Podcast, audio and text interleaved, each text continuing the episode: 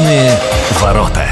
У микрофона Анастасия Магнус. Здравствуйте. Центр изучения международных отношений в Азиатско-Тихоокеанском регионе давно существует в Хабаровском крае. И нас исключительно интересует вопрос, как будут развиваться отношения дальнейшие. Игнорировать тот факт, что многое поменялось, в мире еще больше поменяется, никак нельзя. Мы сегодня узнаем, что день грядущий нам готовит, глядя на восток, а не на запад. В гостях у нас Валерий Николаевич Тимошенко, доктор исторических наук, заведующий кафедрой отечественной и всеобщей истории. Добрый день. Здравствуйте. Мы с надеждой смотрим в сторону сторону Востока. Не очень там просто, но что перемещается центр мира туда, это очевидно. Недавно выступал Маслов, вот бывший директор Института Востоковедения. Он вообще так пожал плечами и сказал, у нас все будущее там, в Китае. Соответственно, кто поближе, тот и к этому будущему причастен. Коллега мой прав то, что действительно центр и экономической, и политической жизни перемещается в Азиатско-Тихоокеанский регион, и начал он перемещаться довольно давно, уже в 80-е годы об этом заговорили, что будущее всего мирового развития – это Азиатско-Тихоокеанский регион. Здесь появились новые центры силы, такие как Китай, Малайзия, Южная Корея, набирают обороты такие, казалось бы, отсталые страны, как Вьетнам, как Индонезия, Филиппины, они очень бурно развиваются.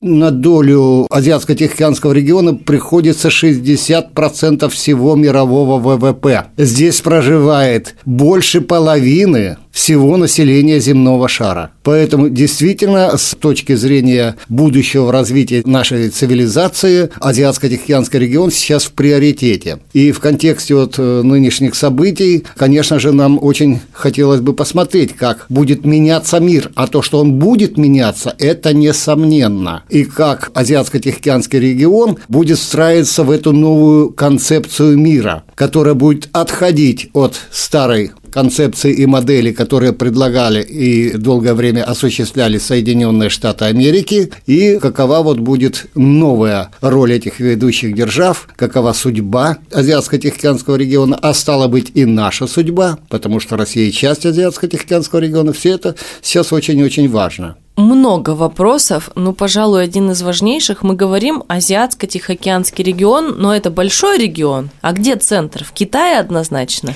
Нет, э, Азиатско-Тихоокеанский регион делится на несколько центров, имеет несколько центров. Может быть, они не так э, открыто взаимосвязаны между собой, но это Северо-Восточная Азия или, как мы ее называем, Дальний Восток. Это Китай, Корея и Япония. Ну, естественно, наша территория, прилегающая к этому региону. Второй центр – это Юго Юго-Восточная Азия – это Вьетнам, Сингапур, Филиппины, Индонезия, Малайзия. И третий центр – Австралия, Новая Зеландия и Океания. Вот они по-разному строят свое векторное значит, направление экономической и политической жизни. Но пока все-таки основная масса государств Азиатско-Тихоокеанского региона ориентируется на Соединенные Штаты. Но набирает обороты Китай, который становится здесь геополитическим конкурентом Соединенным Штатам Америки. Естественно, США не хотят этого допустить, ну, отсюда и в будущем развитие, возможно, будет довольно-таки непредсказуемое в этом регионе. Почему такой расклад? Ну, это связано с вопросами геополитики коротко разъясню, что такое геополитика. Ее не любит никто. Ее не любят на Западе, потому что она не допускает никаких прав человека, ее это не интересует, демократия ее не интересует, ее не любили коммунисты, потому что она отрицает классовую борьбу. Геополитика исходит только из интересов государства. Наука это зародилась в середине 19 века, когда было популярно учение Дарвина. Помните, естественный отбор, борьба за существование и так далее. И э, геополитики спроецировали, можно ли, допустим, рассматривать государство как живой организм. Что необходимо любому живому организму для выживания? Две простые вещи. Что-то покушать, чтобы, чтобы территория данная обеспечена была соответствующая, и чтобы тебя не съели. То есть вопросы безопасности выступают на первый план. Неважно, что там, какая демократическая система, какая там политическая система, диктатура ли, коммунистическое правление, это абсолютно не важно. Важно интерес государства. И издревле, еще древние греки заметили, что идет постоянная борьба между двумя силами – морской силой и сухопутной силой. А, ну, допустим, Афины – это морская сила была, а Спарта – сухопутная сила. Они постоянно между собой воевали.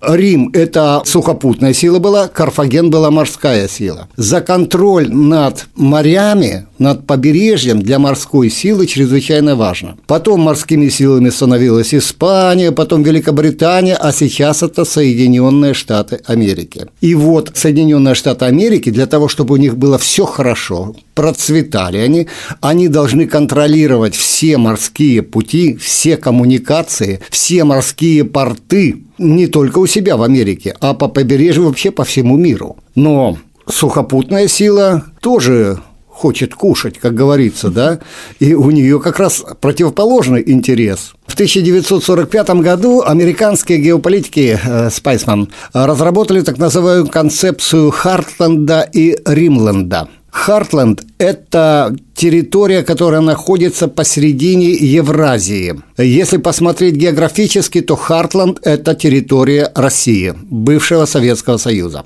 Вот Хартленд провозглашается главным врагом морской силы, то бишь Соединенных Штатов Америки.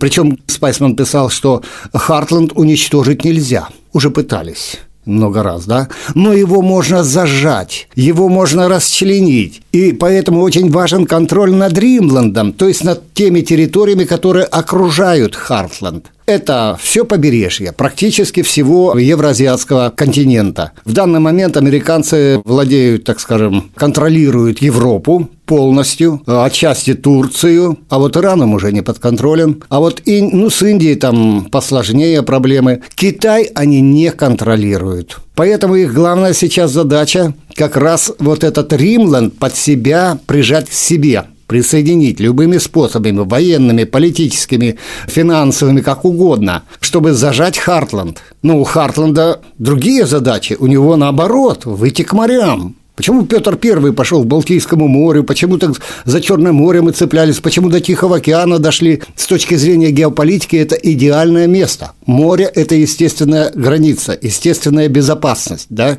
Поэтому Хартланд тоже хочет выход к морям и всем прочему. Там внутри Хартланда, то бишь у нас, есть все условия жить хорошо, кормиться, питаться, но этого мало. Мы тоже хотим и торговать, и развиваться. И вот э, с 1945 года вся концепция американской внешней политики политики основывалась вот на этой геополитической концепции Спайсмана – Хартланд и Римлянд. Тут у них главный вопрос Китай – который начал выпадать из этого Римленда и соединяться с Хартландом, а для них это самая страшная вещь. Если Хартланд разрастется до территории, присоединит, допустим, ну, я не имею в виду, что завоюет, а объединится, с, там, скажем, с Китаем, с Индией, с Пакистаном, с Ираном, для них это просто неприемлемо. Тогда морское могущество их будет подорвано. Тогда их торгово-экономические и финансовые институты могут рухнуть. Поэтому они сейчас бьются до последнего. У них Европа – это практически последняя надежда. Ну и Китай. Пытаются они надавить на Китай. Так мне кажется, чем больше пытаются, тем меньше получается. Даже последние выступления не только китайских политиков, дипломатов, но и индийских, какие сюрпризы нам преподнесли. Ну не то, что прямо сюрпризы. Ждали ровные позиции, ждали такой аккуратной, а ребята сказали очень все однозначно. Дело в том, что Китай, он хотя и относится к Римленду, так же, как и Индия, но это самостоятельная, я бы сказал, цивилизация экономики. С населением Китая в полтора миллиарда человек, но это почти пол Евразии, да? И плюс Индия еще полтора миллиарда человек. Американцам сложнее контролировать такие мощной цивилизации экономики. И у Китая, и у Индии, ну, Индии в меньшей степени, она пока, так сказать, сконцентрирована больше на своей собственной стране, на развитие внутреннего, да, а Китаю внутреннее развитие уже мало. Ему надо выходить на внешние рынки, ему надо контролировать тоже, вот смотрите, как Китай работает, скажем, в Африке, в Латинской Америке и так далее. Это все вредит американским интересам. Это все подрывает их геополитические стратегии. Вот, поэтому они начинают на Китай давить любыми способами, любыми путями. Боятся, потому что Китай в военном смысле сейчас очень сильно окреп. Но и, честно скажу, и китайцы боятся.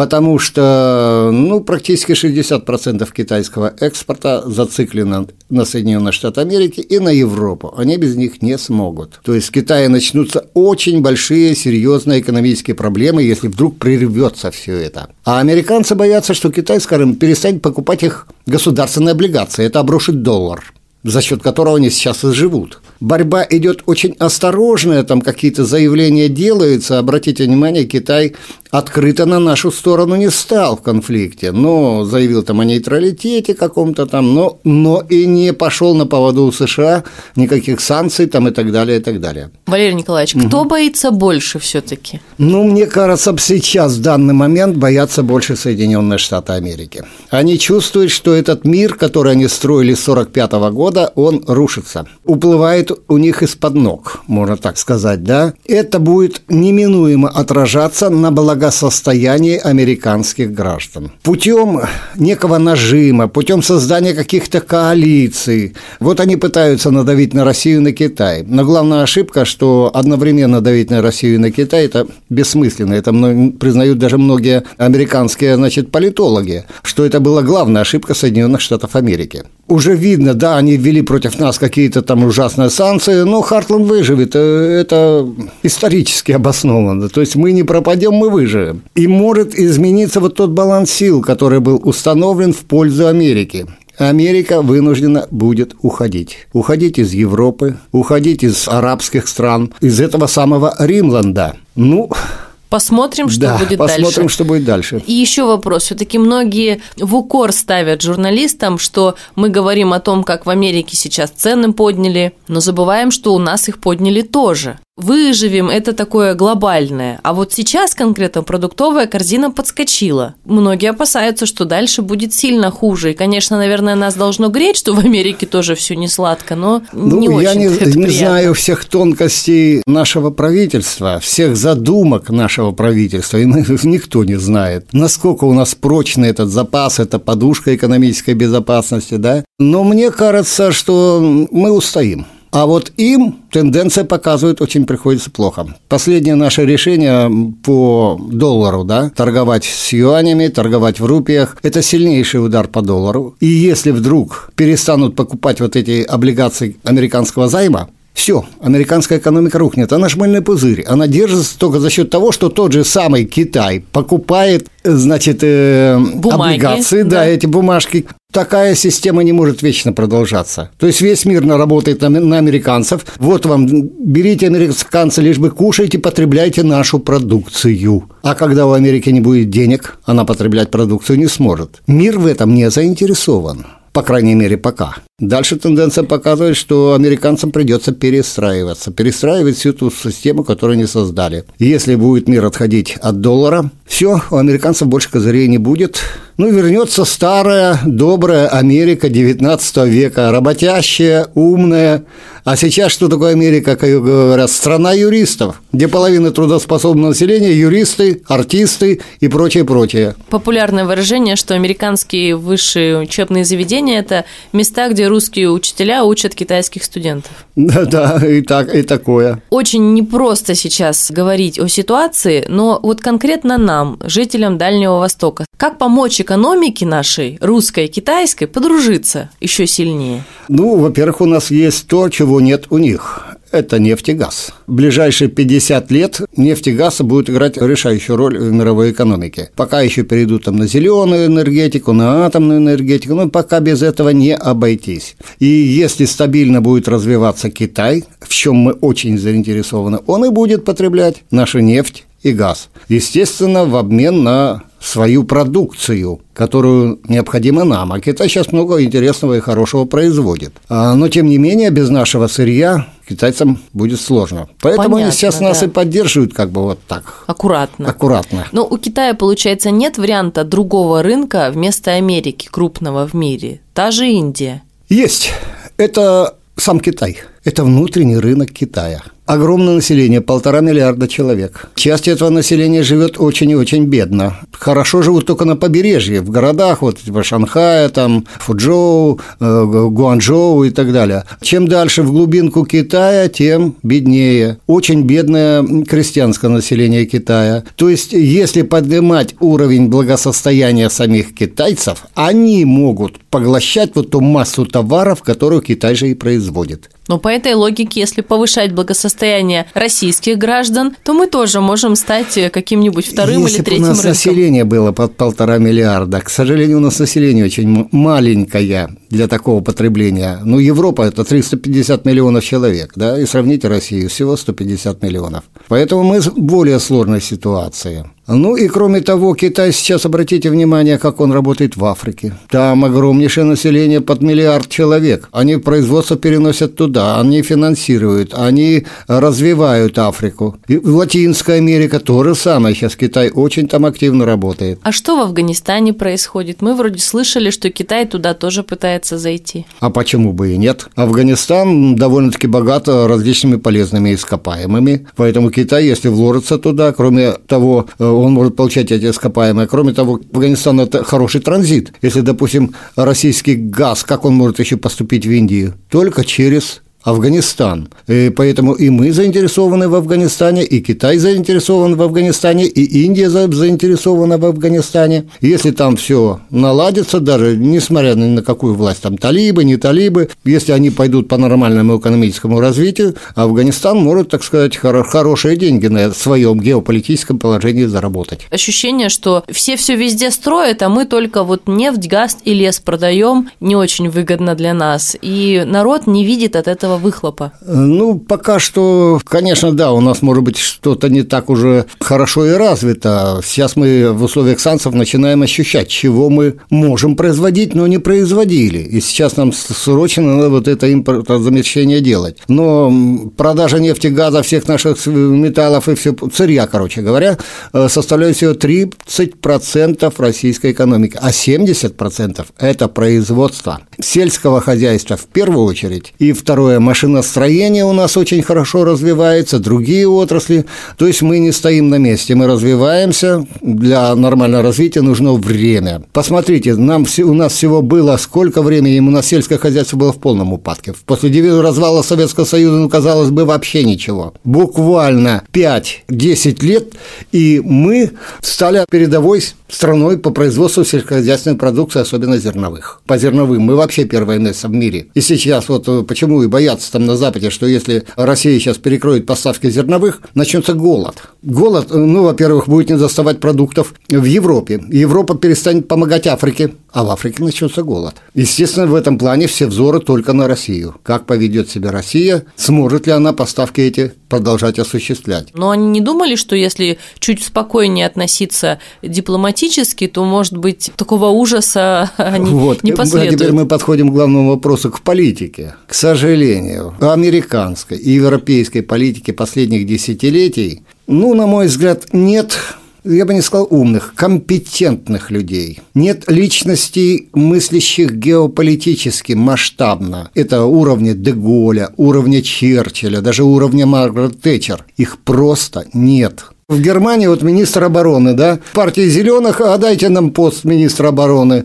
Не потому, что она что-то разбирается в военном деле, а потому, что посты так делят. Ну и в результате получается. А им кажется, что это демократия. Вот и в результате получается нет людей, которые, ну, бы предвидели, ну, это же элементарно было предвидеть, да, ну, не расширяйтесь НАТО на восток. Столкнетесь с Россией. Нет вот какое-то ханжество, какое-то невежество. Мы, потому что мы такие крутые. А на самом деле никто в реальности у них не разбирается, даже в собственной армии. Давайте будем честны, большая часть населения сейчас очень в дерганом состоянии тоже не очень понимает, что происходит и чем это грозит. Даже то, что мы сметаем, народ сметает с пола какие-то товары первой необходимости, кто-то говорит, не надо, все будет хорошо, и люди берут еще больше. Вот еще один момент, к которому мы подошли. Когда бывшие, так скажем, лидеры мировой экономики, мировой политики, тогда они скатываются, у них нет таких вот возможностей, которые были раньше, они это чувствуют, но они не понимают, что происходит, что делать. И они начинают,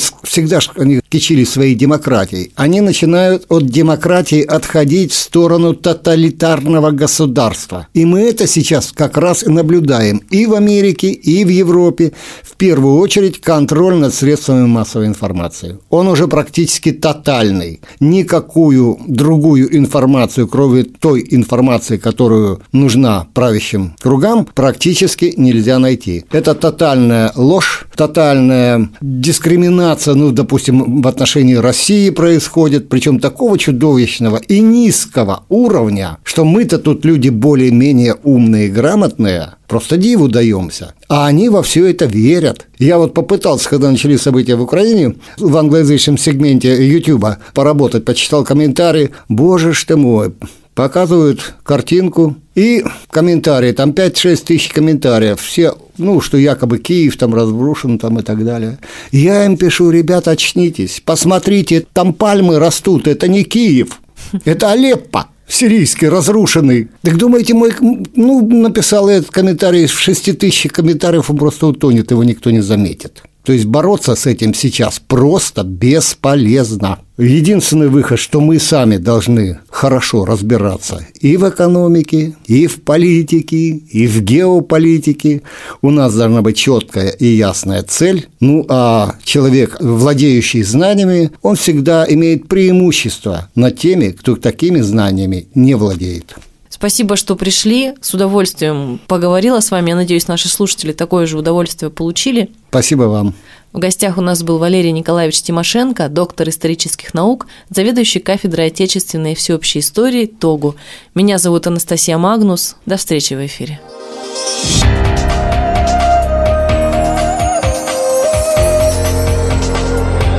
Восточные ворота.